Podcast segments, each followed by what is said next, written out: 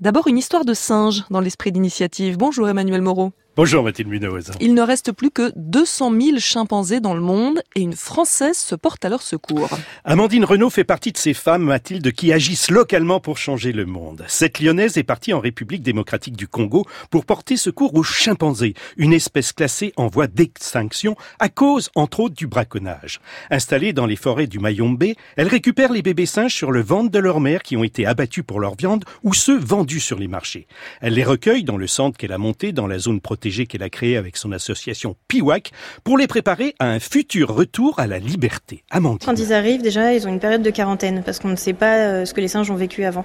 Donc, euh, on les isole et puis euh, le but, c'est de leur apporter des soins et en même temps qu'ils s'habituent à nous parce que souvent, ils ont des séquelles psychologiques assez importantes. On a, par exemple, un chimpanzé qui était chez un sorcier local. Donc, on l'a récupéré en mauvais état et le but, c'est de lui redonner confiance en nous et en lui aussi. Donc après cette quarantaine, euh, on va les placer dans des enclos de réhabilitation où là en fait ils vont réapprendre à grimper aux arbres, euh, on se balade avec eux en forêt. Euh, le but c'est qu'ils prennent confiance dans ce nouvel environnement, qu'ils aillent d'eux-mêmes se nourrir de fruits et de feuilles sauvages. Vous devenez un peu leur nounou on est parents de substitution, c'est exactement ça, ouais, Dès qu'ils ont peur, ils vont venir vers nous pour être rassurés. C'est au début, après ils arrivent à créer une cohésion sociale entre eux, quoi, dans le groupe. Et du coup, après, ils se, ils se soutiennent les uns les autres. Et c'est ça qui est chouette, justement, parce qu'ils arrivent à recréer une hiérarchie euh, quasi naturelle. Donc petit à petit, on prend des distances. Et puis de toute façon, ils s'amusent tellement dans les arbres qu'ils n'ont plus forcément envie d'être avec nous. C'est sympa à voir. Et comment ça se passe avec la population locale? Elle arrive à travailler avec les habitants de la région? Eh bien, c'est le deuxième volet de son action, Mathilde, tout aussi important.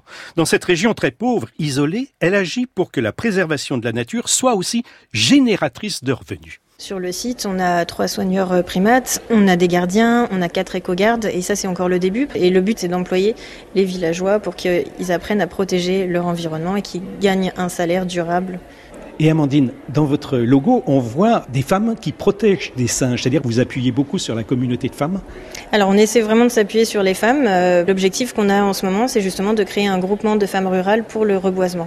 Donc on va intégrer euh, plusieurs femmes qui ont un certain âge, qui n'ont pas forcément eu accès à l'école, qui n'ont pas forcément de diplôme. Et l'objectif, c'est de leur donner un travail dans le reboisement. On choisit des essences euh, essentiellement forestières, justement pour bah, que la faune sauvage revienne, mais aussi pour permettre aux aux singes euh, que nous avons et aux singes qui sont sauvages sur le site d'avoir plus d'espace de vie et donc euh, un meilleur avenir.